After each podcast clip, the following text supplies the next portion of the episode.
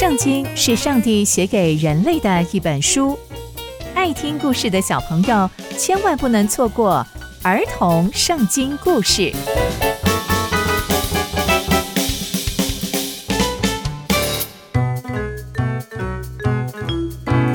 各位亲爱的大朋友、小朋友们，大家好，我是佩珊姐姐。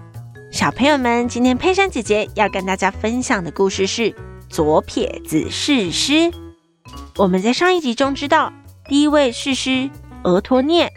我们今天要介绍的是第二位士师以户。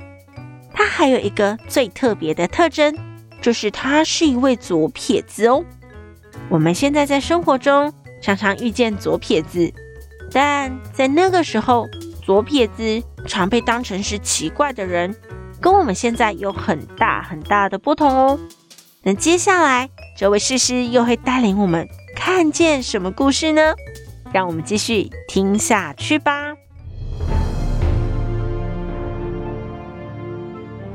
而托聂被上帝接走后，以色列人又行了耶和华眼中看为恶的事，又再一次忘记耶和华是他们的神，所以上帝就好生气，好生气。上帝就让摩押王伊基伦变得很强大。让以色列人服侍摩押王十八年，以色列百姓就又呼求上帝的帮助。上帝听见他们的呼求，就兴起了一位士师，这位士师叫做以户。有一天，以色列人就让以户送礼物给摩押王伊基伦，但其实啊，在以户的衣服里面藏着一把刀，要刺杀伊基伦。伊基伦是一个很胖、很胖、很胖的王，他总是坐在他的宝座上。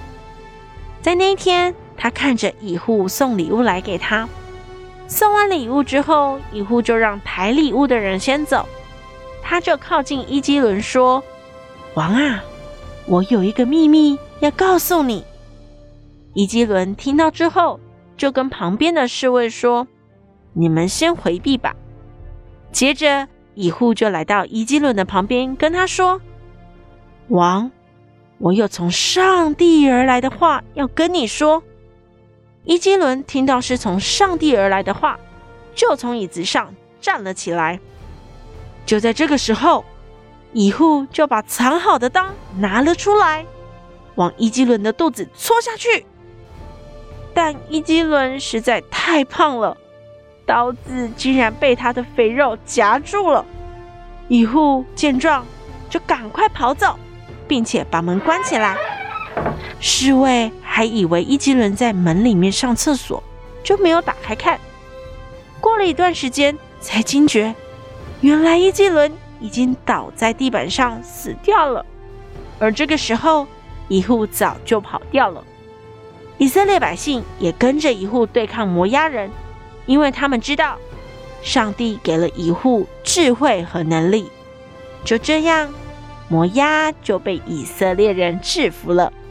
接着，以色列百姓开始过着平安的生活八十年。以户之后，还有一位士师叫做珊迦，他用赶牛的棍子打死了六百个非利士人，他也拯救了以色列人。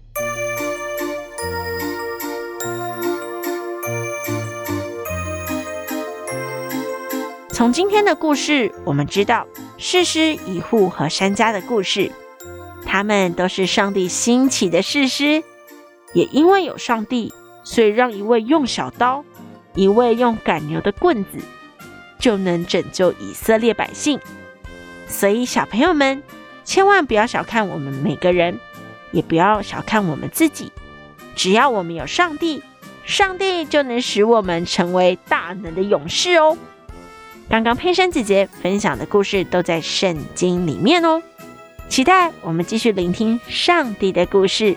我们下次见喽，拜拜。